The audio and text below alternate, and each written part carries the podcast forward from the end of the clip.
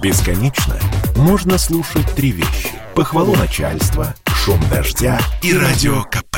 Я слушаю радио КП и тебе рекомендую.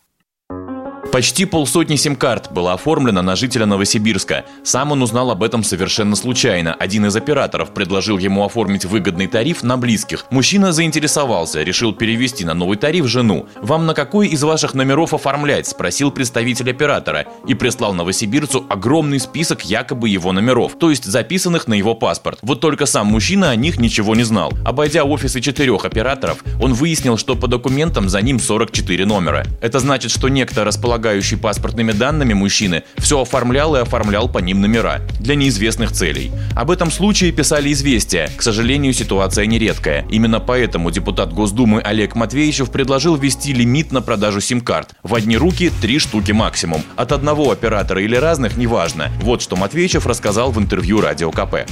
Люди, которые какими-то, скажем так, нечистыми делами занимаются, как правило, используют для того, чтобы, так сказать, сохранить свою анонимность, используют чужие сим-карты, которые вот, ну, перепокупают у тех, кто на свои паспорта их оформляет. Мошенники всевозможные телефонные, а люди, которые регистрируют фейковые аккаунты для тоже каких-то непонятных своих целей. Нормальному человеку вряд ли нужно несколько сим-карт, там себе купил, детям, я не знаю, еще кому-то это вполне достаточно.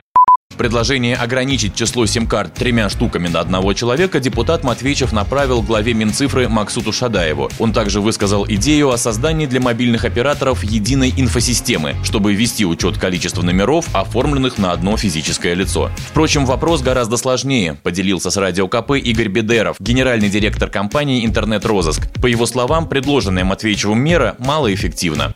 Большинство сим-карт, которые массово продаются сейчас на рынках, у метро, на вокзалах и всех прочих местах массовой продажи, где, как правило, и не производится полновесная, полная, правильная регистрация в соответствии с требованиями нашего законодательства, оно осуществляется по большей части на юридические лица, либо вообще ни на что не осуществляется, то есть сим-карта выдается с перспективой того, что она будет на кого-то оформлена. Мы встречаем оформлено банально на МТС, с нее там звонят те же самые виртуальные минеры, с нее звонят мошенники, но ни на какое физическое лицо она не оформлена. Многие операторы связи, они наплодили большое количество реселлеров, дабы ограничить э, риски свои, связанные с э, продажей незарегистрированных сим-карт. И вот эти все реселлеры, их многочисленные агенты как раз и занимаются подобного рода ерундой. Так что я думаю, данная мера может быть эффективна, ну так, процентов, наверное, на 3-5, не больше. Во всем остальном ситуацию это сильно не изменит.